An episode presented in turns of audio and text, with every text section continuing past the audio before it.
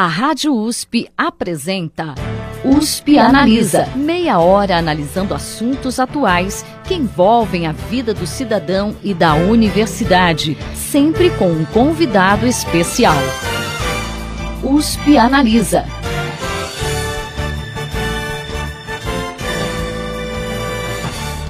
Constituição Federal de 88 assegurou a crianças de até 6 anos o direito à educação infantil, ou seja, o atendimento em creches e pré-escolas. Mas qual a importância da educação infantil no desenvolvimento da criança? E de que forma questões atuais como o uso da tecnologia e o ensino domiciliar poderiam interferir nela? Para discutir essas e outras questões sobre educação infantil, o USP Analisa recebe hoje no estúdio a pesquisadora e professora emérita da Faculdade de Filosofia, Ciências e Letras de Ribeirão Preto da USP, Maria Clotilde Rossetti Ferreira. Professora, seja bem-vinda à USP Analisa. Muito obrigada. Professora, qual que é a importância do investimento em educação infantil para o país e que impacto ela tem na vida das crianças? É, até como nesse mundo tudo se avalia através da economia, os economistas andam, inclusive os prêmios nobres, andam avaliando o quanto o investimento, sobretudo no 0 a 3, conta enormemente, porque é a época que a criança tem maior desenvolvimento, as neurociências estão mostrando que a criança tem um maior desenvolvimento neste período. Então, investir nesta fase de desenvolvimento, sobretudo nos primeiros anos de vida, é ah, um lucro certo. Então, a Além disso, eu não acho que é por isso que se faz, eu acho que é importante pensar que a sociedade é responsável pelos seus cidadãos e deve assumir o, a educação dos seus futuros cidadãos, oferecendo a eles uma educação de qualidade e oportunidades é, é, iguais para todos desde o início da vida. Então, por mim, é muito mais pela perspectiva de direitos que eu entraria. E a senhora falou na, na questão da gente oferecer, né, do Estado oferecer a educação igual para todos. Como que a senhora avalia as políticas públicas atuais voltadas para a educação infantil no Brasil? A gente está avançando no caminho certo ou é preciso ainda mudar algumas coisas? Na realidade, o Brasil é um dos países que teve, a partir dos anos 70 para em diante, e eu participei desse processo, uh, um, um desenvolvimento muito grande na parte de educação infantil. E realmente, particularmente na década de 80, começou, 90, houveram vários documentos com a Coordenadoria de Educação Infantil, dirigida por duas sábias pessoas, a Ângela Barreto e a Rita Coelho, que ficou muito tempo lá, até recentemente, até o governo atual, que conseguiu envolver várias universidades e trazer uma série de novas normativas, novas ah, ah, formas de avalia, autoavaliação, novas formas de, de propostas que realmente fizeram, trouxeram muito desenvolvimento. Eu acho que tem muito a alcançar o desafio é muito grande. Se você olha, nosso grupo está fazendo pesquisa inter, uh, internacional. Então, no Brasil, nós atendemos uma população de 0 a 3 maior do que é a população da Finlândia, por exemplo. Então, você tem. É, é uma desproporção. Então, você, a qualidade é boa? Não. É muito irregular, ainda tem muito a investir na qualidade, ela é muito irregular, mas há várias experiências interessantes, há experiências interessantes distribuídas no país todo, há um movimento Interfóruns de Educação Infantil que trabalha no país todo e se comunica. Eu acho que tem muita coisa ocorrendo.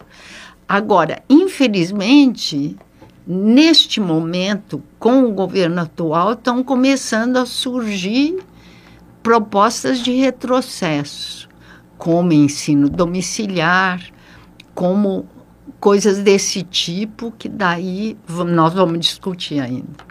Tá certo, professora. Vamos falar um pouquinho mais para frente de ensino domiciliar para a gente abordar Isso. com mais profundidade essa questão que é importante também para o pessoal de, de casa conhecer. Ah, em 2017, ainda falando sobre políticas públicas, né, ah, o Ministério da Educação homologou a Base Nacional Comum Curricular do Ensino Infantil. Ah, na opinião da senhora, o que, que ela trouxe de positivo para a educação infantil e o que talvez ainda precisa ser mudado?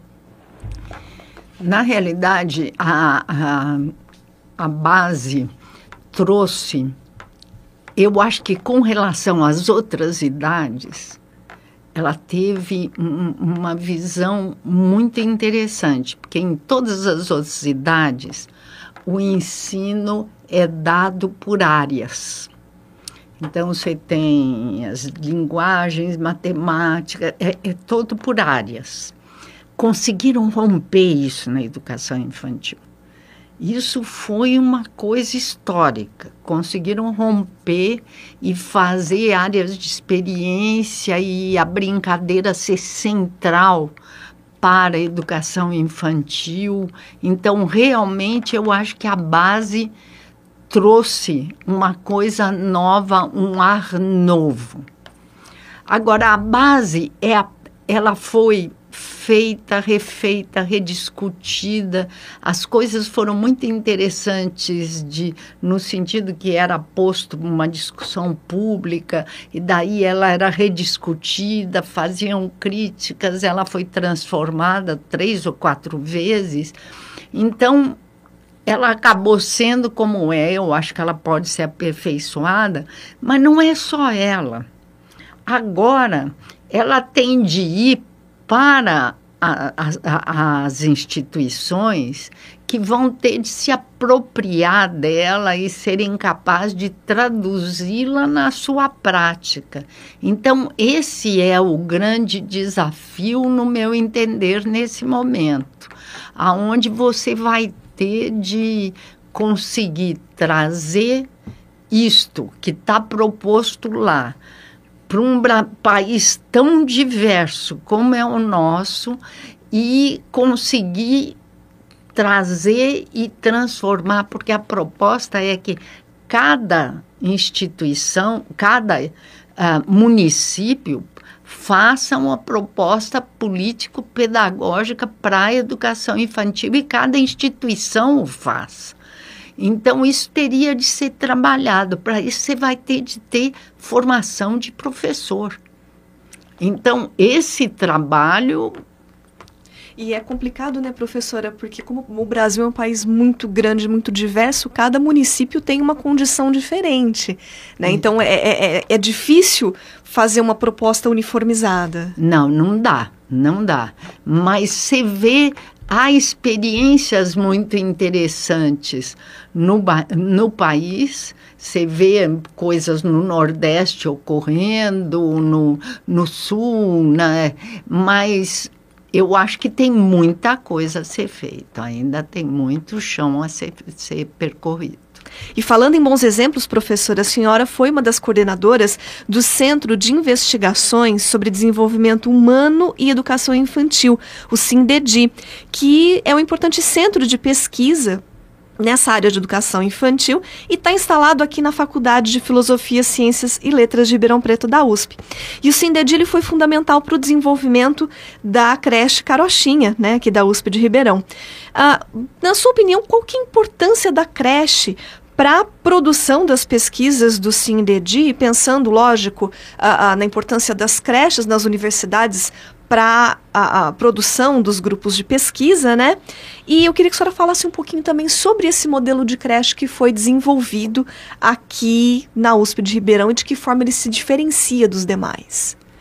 É, de certa forma, eu, eu fundei o, o isso no final da década de 70 que a gente estava começando a trabalhar e nós começamos a fazer pesquisa. Ribeirão Preto não tinha creche pública nenhuma.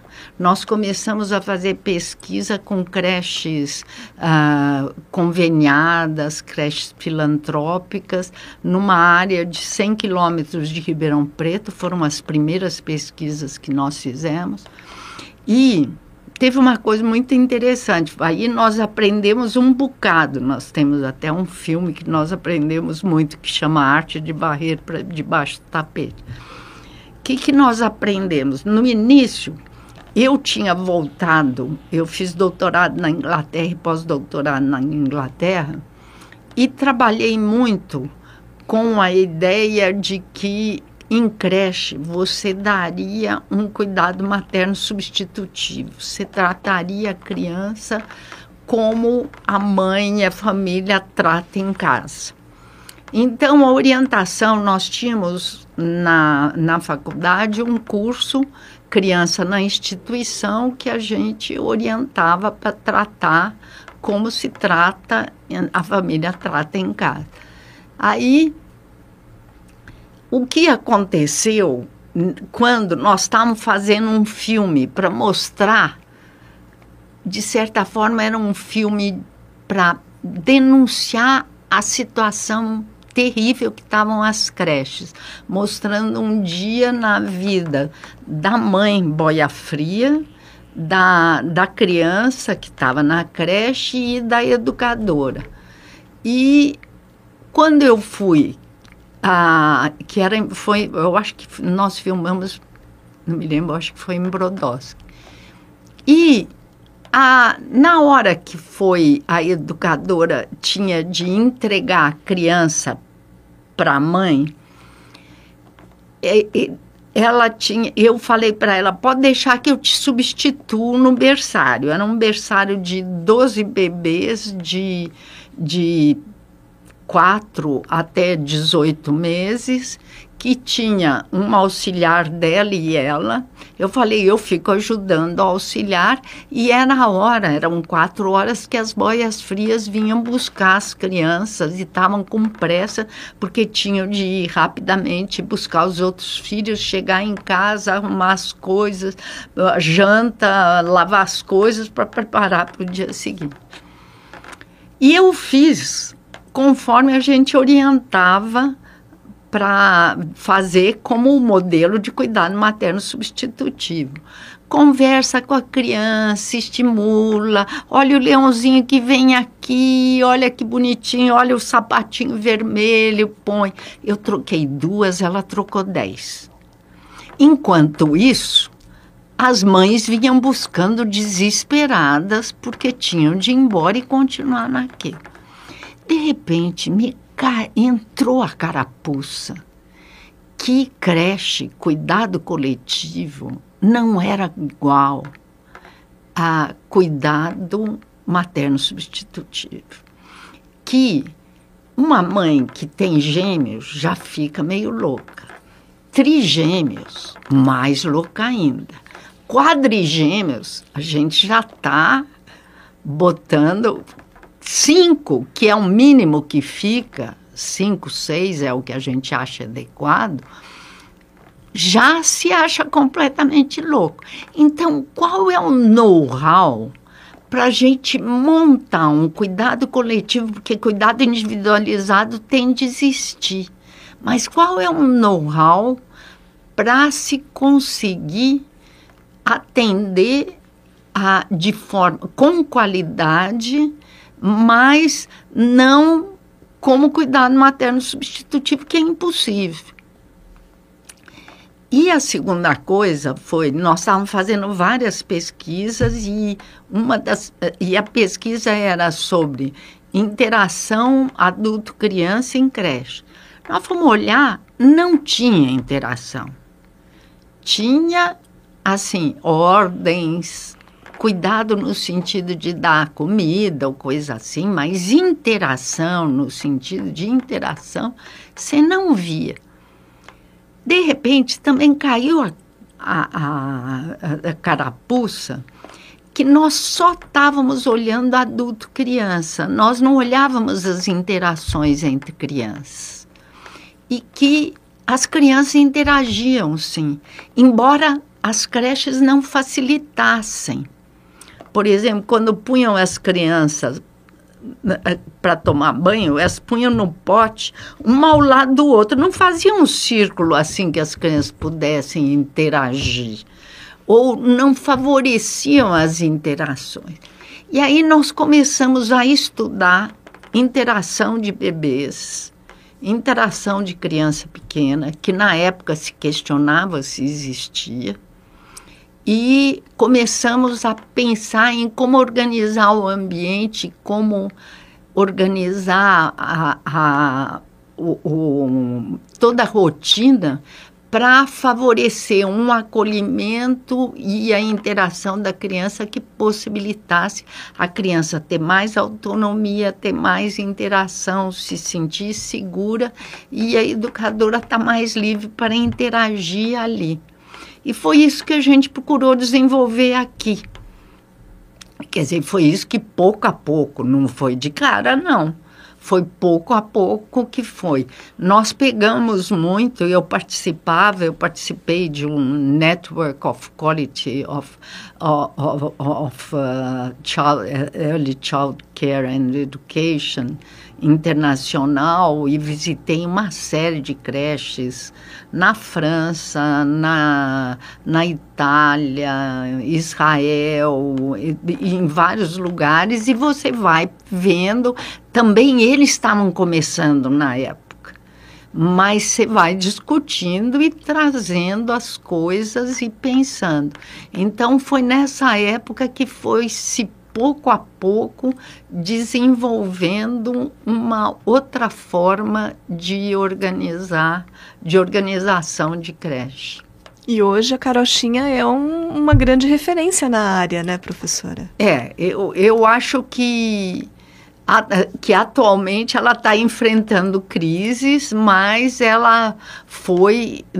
Eu não, eu não gosto da ideia de modelo, eu acho que tem várias que tem, a, tem uma a, pedagogia para 0 a 3, 0 a 6 evoluiu muito no Brasil. Você tem muita literatura, você tem muita tese, você tem muita dissertação.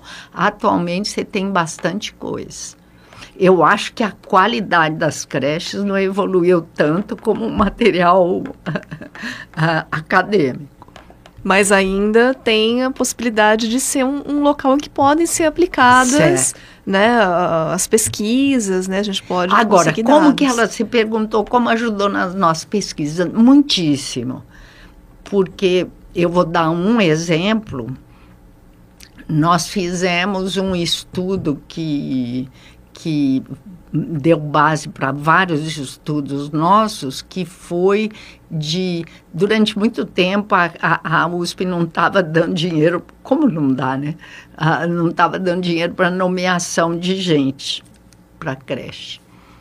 Pra, então, não dava para receber bebês, porque bebês exige mais gente. Aí deram. E aí dava para receber 18 bebês. Então, nós decidimos, Ana Mello, inclusive, propôs, Tilde, ela me chama Tilde, vamos, dá para a gente fazer uma pesquisa sobre o processo, naquela época a gente chamava processo de adaptação à creche. Dá para a gente estudar esse processo de transição de casa para creche, como a criança, que é um processo difícil. E aí nós fizemos um processo, um, um estudo muito grande com as 18 crianças, filmando por, por três meses, acompanhando por um ano, entrevistando, fazendo observações, as, educado as educadoras da creche fazendo observações. Teve uma greve no meio de um mês e meio, nós vimos quando interrompeu, quando voltou. Então, teve uma série de coisas que nos permitiu aprofundar num assunto que nós já conhecíamos, porque a gente tinha introduzido todo um processo diferente de como da entrada da criança na creche, que a gente tem uma série de filmes. Nós temos um site www.sindedi.com.br que tem uma série de vídeos ah, para educadores de creche que ajudam e dentre esses tem quando a criança começa a frequentar a creche, tem outras adaptações, tem, tem vários tem um ambiente para infância, tem vários, então que dá para conhecer. Bastante um material de consulta, tem. né, professora? Tem. Bacana. Professora, a gente estava comentando no começo do programa sobre a educação domiciliar, né? Agora no final de 2018, o STF vetou a possibilidade, né, dos pais oferecerem a educação do, domiciliar para crianças e adolescentes.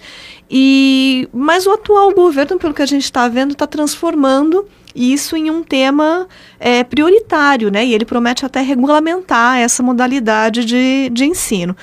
O que a senhora acha do ensino domiciliar? Ele pode uh, uh, trazer algum impacto na socialização da criança?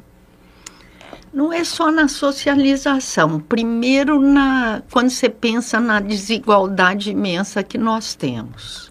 Quando você pensa que a a criança vai ser educada num ambiente, a escola é um ambiente em que ela vai ter acesso.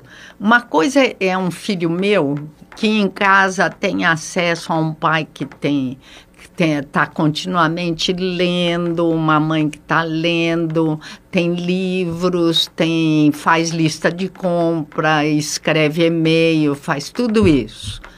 Agora, ela está na favela, ela não tem nenhum acesso a nada disso.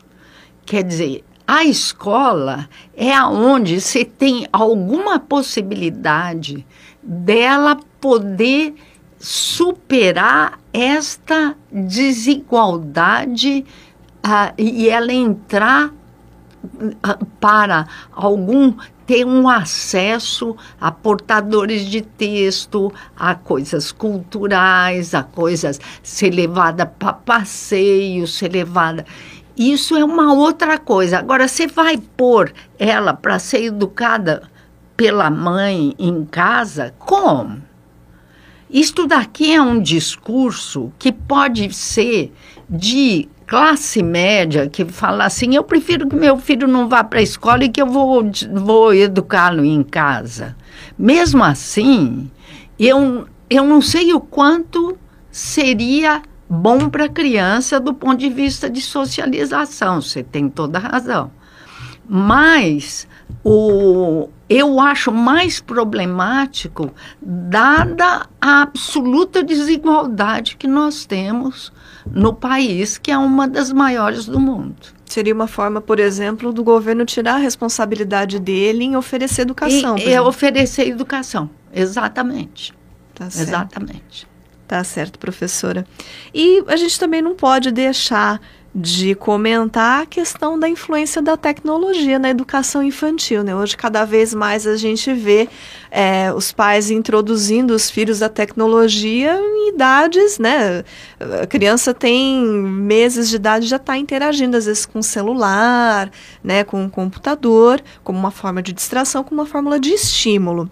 É, esse uso de, uh, de celulares, de computadores na primeira infância, ele tem uma certa importância, né? Ele pode ser uma ferramenta para estimular a criança, ou a gente tem que tomar cuidado, né, com esse uso em excesso. Qual que é a opinião da senhora sobre isso? Eu achei um artigo extremamente interessante, acho que foi na Folha de São Paulo, que dizia que o, as famílias do Vale do Silício, dos, o, o, o pessoal que trabalha no Vale do Silício, que produz esse material, está pondo as crianças em escolas Waldorf e não deixam as crianças ter contato com tecnologia antes de oito, nove ou mais anos.